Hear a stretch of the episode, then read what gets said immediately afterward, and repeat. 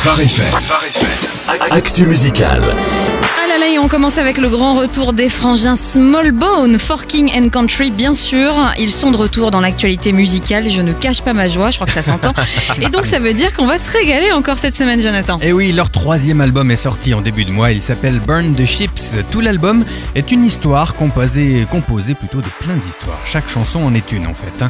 Burn the Ships, déjà, c'est ce que faisaient les explorateurs quand ils arrivaient dans une nouvelle contrée pour couper les ponts. Les envies de retour qui pourraient leur venir en tête et complètement se consacrer à ce qu'ils avaient devant eux.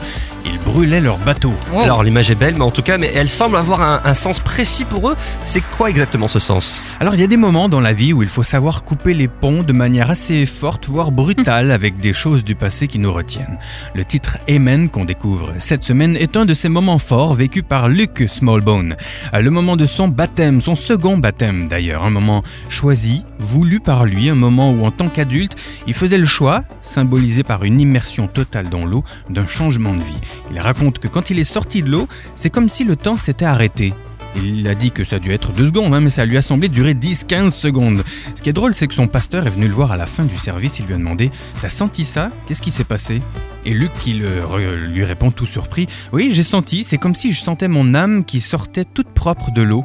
À ce moment, je savais qu'une nouvelle vie commençait. Waouh, c'est absolument énorme. Et ça donne du sens aussi au magnifique clip qu'ils ont sorti sur ce titre. Ah ouais, forcément, tu l'as vu. En tout cas, Mhm. je vous invite à tous les visionner. Leurs derniers clips, ils sont juste magnifiques. C'est Mhm. presque un film à chaque fois. Oui. Et ils nous permettent vraiment d'avoir un autre regard sur la chanson. On ira en tout cas euh, sans faute voir tout cela. Et si on passait aux sorties incontournables dans la musique chrétienne cette semaine? Bien sûr, et c'est pas ce qui manque cette semaine. Tout d'abord, le nouveau Chris Tomlin qui s'appelle Holy Roar sort vendredi et c'est comme toujours incontournable. Mhm.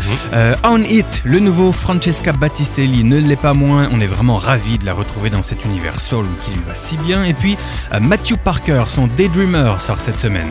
Quelques scoops pour terminer. Un album acoustique live pour Need to Breathe. Oh. Ça promet un petit régal avec tous Oh leurs oh. tubes revisités pour l'occasion. Ça sortira le 16 novembre. Une version de luxe de l'album de Love and the Outcome aussi qui est annoncé. Ça sera pour le même jour, le 16 novembre. Et puis un nouveau Josh Wilson à venir dans quelques jours. Ça s'appelle Don't Look Back. Enfin, même si je m'y euh, refuse toujours fin octobre, je commence à avoir une pile d'albums de Noël qui sont annoncés. Juste quelques noms comme ça. hein. David Phelps, C.C. Winans, Anna Kerr. Les grandes voix se sont donné le ton. Effectivement, euh, Mm. c'est encore un peu tôt, mais merci quand même, Jonathan. Merci. De rien.